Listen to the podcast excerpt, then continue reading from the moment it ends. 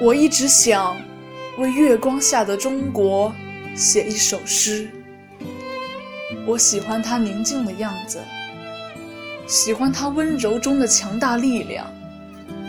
在夜色里，它银装素裹，仿佛无数雪花的绽放，散发着梅的清香。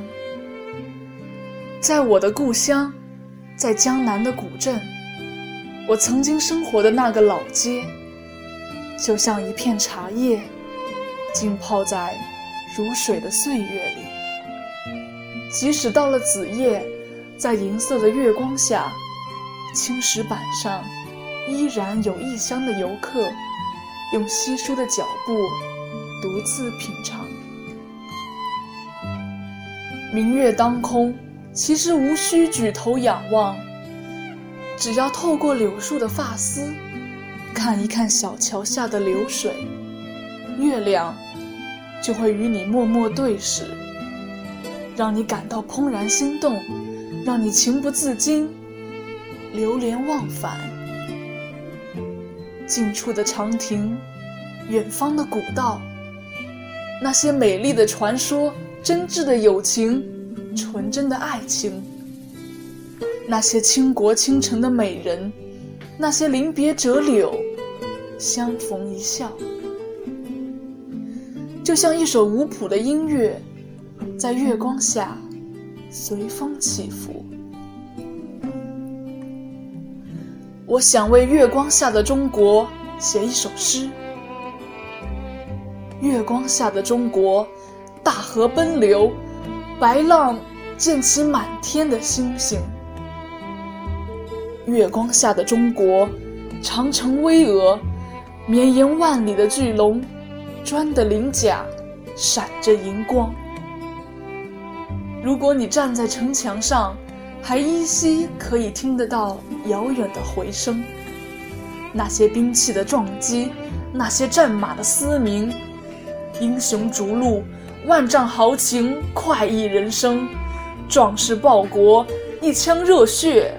化剑为犁，五千年，仿佛就是一夜之间。衰草枯杨，淹没了多少王朝的背影。明月清风中走来的，是家国的兴盛。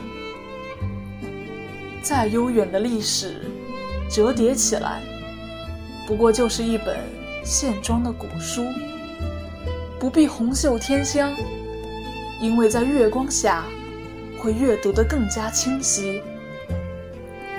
因为月亮还是那轮月亮，千年万年，它都始终高悬天空。